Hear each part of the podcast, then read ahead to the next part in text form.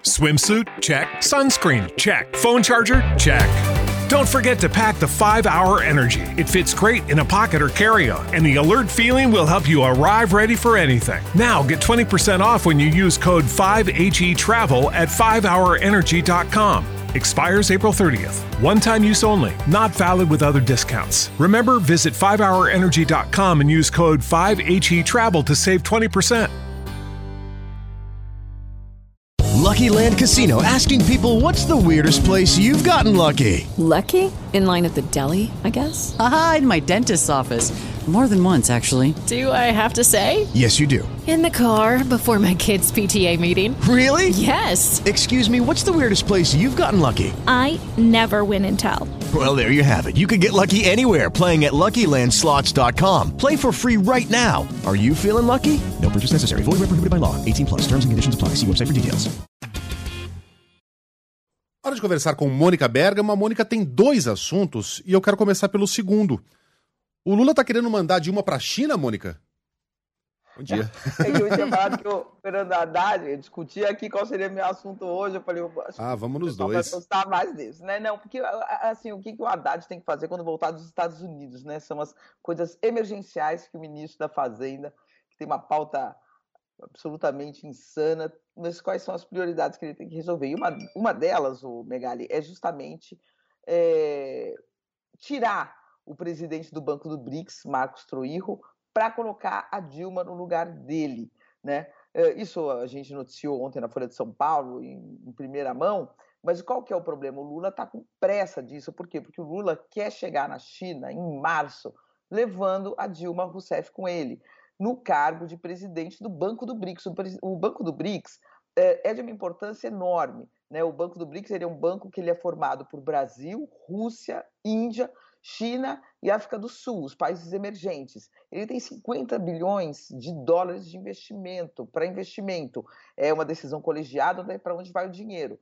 Então ele é, segundo eu até ouvi ontem é, de uma pessoa importante que faz esse planejamento, ele é a única, seria a única fonte estável e rápida de financiamento com a qual o Brasil poderia contar para começar a deslanchar diversos projetos. Então você veja a importância desse banco. Ele é um banco que está só no meio da Rússia e da China, né? Uh, que estão hoje são os grandes uh, uh, atores globais, né? Que vão definir para onde vai o mundo nas próximas décadas. Então tá aí a Dilma é amiga dos chineses, a Dilma, a ex-presidente Dilma Rousseff, os chineses adoram a ex-presidente Dilma Rousseff porque ela já falou inclusive que a, a China é um farol, né?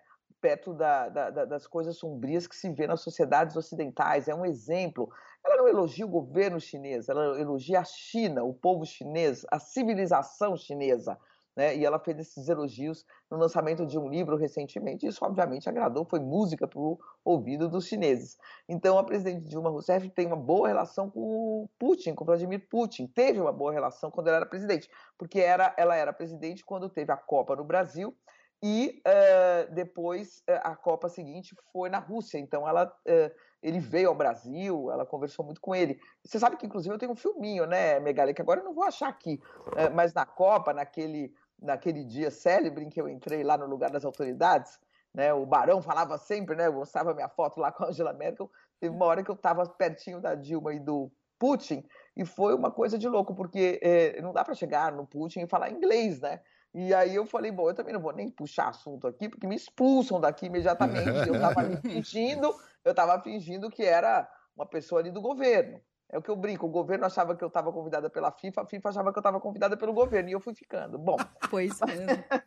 é assim a vida. Essa Mônica, viu? Tem história, viu? Temos. Mas, mas o fato é que é um cargo muito importante. E quem está no cargo hoje, o economista, o economista Marcos Truirro, embora ele, no começo da carreira, tem até viajado com o Zé Dirceu para os Estados Unidos, no primeiro governo Lula, né, assessorando o Zé Dirceu ali em contatos com autoridades em Washington, né, sido um pouco o tradutor do José Dirceu eh, nas primeiras viagens, no primeiro governo Lula, lá atrás, décadas atrás, eh, ele acabou se alinhando com Jair Bolsonaro, com Paulo Guedes, e ele foi comentarista da Jovem Pan, ele ele chamava o Lula de presidiário, ele fazia duras críticas. Então, óbvio que o governo quer tirá-lo. Ele tem um mandato até 2025, ele tem que ser convencido docemente a renunciar. Né? Já me falaram que ele está resistindo um pouco, mas aí o governo tem Mônica, instrumentos. Porque O, o Lula não pode exonerar o Troirro. Ele não tem esse poder? ele não, não, não, porque é, é colegiado, é uma eleição. Aham. Né? Ele, o, o- cada país indica um presidente, é rotativo. Dura cinco anos o mandato, é uma coisa bem chinesa, bem estável, né? Não é mandato de um ano, é de cinco anos. Então o Brasil primeiro foi um presidente indiano, depois um presidente brasileiro, o próximo é de outro país. E o Brasil indicou, elegeu, então ele tem um mandato. Agora não é um mandato, isso me explicaram também, não é um mandato pessoal. Elegi o ahn, Sérgio Moro, o mandato é do Sérgio Moro e ali ele fica, né? A não ser que algo gravíssimo aconteça. Não, é um mandato do Brasil. Só que teria que se mexer, né, Megali? Teria que indicar um novo nome, teria que chamar os chineses, teria que chamar, combinar com os russos, como se diz no futebol, teria que é, combinar com, a África do Sul, teria que combinar com a Índia. Seria um processo muito mais longo, né? E, e- e teria que gastar energia nisso. Melhor seria ele renunciar, né? Já há especulações de que ele poderia, inclusive, integrar a equipe do Tarcísio de Freitas aqui em São Paulo.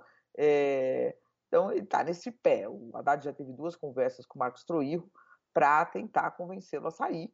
Não está tão fácil, mas você sabe que quando o governo quer, né, você veja o que está fazendo com o presidente do Banco Central. Né? Se quisesse, tirava. Né? Quer dizer, se você botar toda a sua energia, o governo, se botar toda a sua energia, consegue. Mas o governo não quer botar toda a sua energia para resolver isso. Prefere resolver no diálogo e no, digamos, entre aspas, convencimento. Para tentar a Dilma chegar lá com já com o presidente, o- o Lula chegar lá já com a presidente do BRICS e ela que tem uma boa entrada ali com esses países, especialmente na China, fazer uma viagem que fique mais interessante, né, mais simbólica. Então, portanto, está nesse pé. Não está tão fácil, mas o governo tem as suas, as- os seus argumentos, vamos dizer assim, né, Megali, para convencer uma pessoa. Ah, tem, tem. Coloque-se no lugar do Lula. né? Você tem que conviver com, com alguém que, que o chamou de. Aliás, que momento, que quadra da história, hein, gente? Um técnico, um economista se sente à vontade de, num microfone ligado, chamar um ex-presidente de presidiário. Enfim, é, foi um momento sui generis da, da nossa história. É, dá pra entender o lado do Lula. Ter que conviver com um cara que, que se referiu a ele dessa maneira, por mais que seja um técnico dizem que é um cara muito competente. Não há clima pra isso. Agora, tem que ser a Dilma? Porque numa boa, com todo respeito a Dilma, e eu tenho muito respeito, é uma mulher honesta, né? Disso aí, ninguém pode acusá-la de desonestidade. Mas ela foi uma má ministra de Minas e Energia, lembre-se de Passadina. Ela foi inocentada, né? não houve má, má fé, mas houve incompetência, na melhor das hipóteses.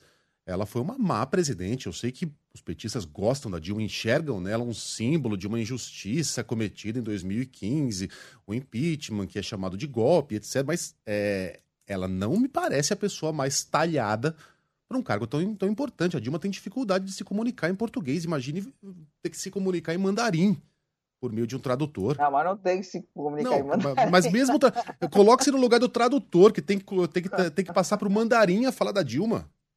Não me- Mas o fato é que a visão do Lula é assim, dizer, na verdade o Lula sempre falou que a Dilma ocuparia algum espaço no governo dele, né? E, e- enfim, ele se sente, óbvio, né? Por tudo que aconteceu do impeachment e tudo, ele se sente, não é que ele se sente obrigado, ele quer, né? Colocar a Dilma em algum lugar, ele quer que a Dilma participe do governo dele.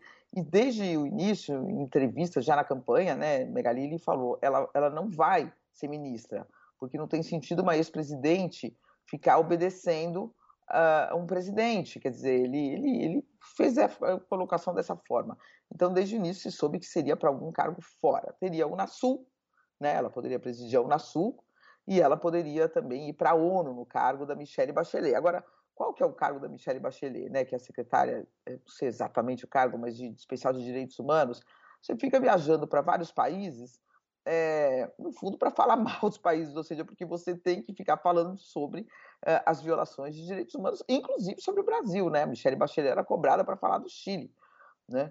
E, e, aí você tem a política interna, o que, que a Michelle Bachelet poderia falar do Chile, enfim. Aí ela viajava para a Venezuela, falava da Venezuela, viajava inclusive para a China, né? E tem que apontar violações de direitos humanos em todos os países. E, e a Dilma não quer esse papel, é, não quis, então aí a, apareceu o BRICS, que, que, o Lula imagina que seja um lugar apropriado para ela, por esse histórico que eu falei, né? e por eh, e justamente porque o, o que está lá eles querem tirar de qualquer forma. Mas é um cargo, quer dizer, o BRICS não, sei, não é um cargo técnico, né? é um cargo político o, de presidente do BRICS. Os países indicam personalidades políticas para. Quer dizer, ele não é um banco, o que eu quero dizer, Megali, ele não é um banco como o Banco Bradesco, o Banco Itaú, o Banco Santander, não. Ele é um banco político na sua essência, né? porque é um banco dos países emergentes, então as decisões ali vão ser muito políticas. Uma das, uma das questões aí é a quem a Dilma responderia, se ao Haddad ou ao Lula. Como o próprio Lula já falou que uma ex-presidente não poderia responder a um ministro, ela se reportaria diretamente a ele, caso dê certo essa manobra para tirar o economista e colocar a Dilma no lugar. E além disso, a Haddad tem uma reunião, um encontro, um jantar semana que vem com grandes empresários brasileiros para falar de reforma tributária. Megali, esse era o segundo assunto que eu acho que agora o tempo ficou curto para a gente alongar, né? Um pouquinho. É. O Fusquinha está atrasado. Até porque nós temos aqui a responsabilidade de enchermos as ondas do rádio com é, ondas de amor, com jatos de paixão. Meu Deus. Porque agora é hora do.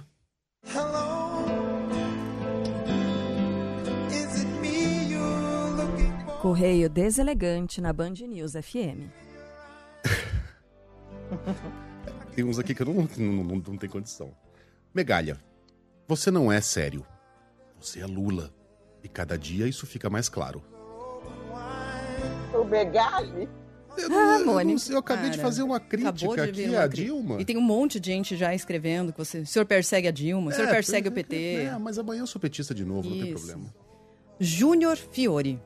Hoje foi um dia terrível. Concordei com o Megali. Caramba, meus pêsames. Fátima. Horário lixo. Oi. Desligando. Poxa. Mas nem pra ouvir aqui. acho que ela não. Acho que ela. Será que ela ouviu essa crítica? Deve ter ouvido. Esse pessoal fica. É. O áudio é mais fiel que o amor. Fátima. Fátima. É, eu não tenho mais nada. É, Graziano. Eu tenho, tenho coisas inlíveis. As balzacas achando que são adolescentes. Por quê? Porque a gente tava dançando hits de carnaval. Eu não sabia que só adolescente podia dançar. Desculpa, gente. Perdão. Nunca mais vai se repetir. Qual o problema? Isso. Gente? Na boa, né, Graziano? E o Edson? É. Nesse carnaval, Carla é uma zona de perigo. Sheila é a cria da Ivete. O que, que sobrou para você? Ah, vamos lá, o jacaré. Não, medindo cachorrão, né? medindo cachorro. Que coisa horrorosa. Paulo Ferreira. Hum. Megali. O símbolo da meritocracia da Faria Lima. Ah. Nenhuma identificação com essa gente. Rinaldo. Hum. A referência carnavalesca do Megali ainda é a pipa do vovô. e é também. Marchinhas é. pra mim só as do Silvio Santos. Uhum, é. Ai, mas vovô. Eu não me engano. Vai? Continua? Doutor. É, é verdade. No vovô, o que, que eu é, falei? a, a, pipa do vovô. É a pipa. Eu não... não me engano. É não é do meu tempo, gente, por isso. Se engana sim. Você quer que eu cante que nem o Silvio Santos ou como a gente canta na arquibancada? Não. É, Doutor, eu não me engano. Você sabe que vem depois, né? Eu sei. É, ai, nossa, essas músicas. Não, não. É. Flá... Carla... Não. É. Flávio. Músicas pesadas. É. Chata Bigata. Deu? Deu. Não sei, fale por você. É. Beijo, Mônica. Até amanhã. Até, gente.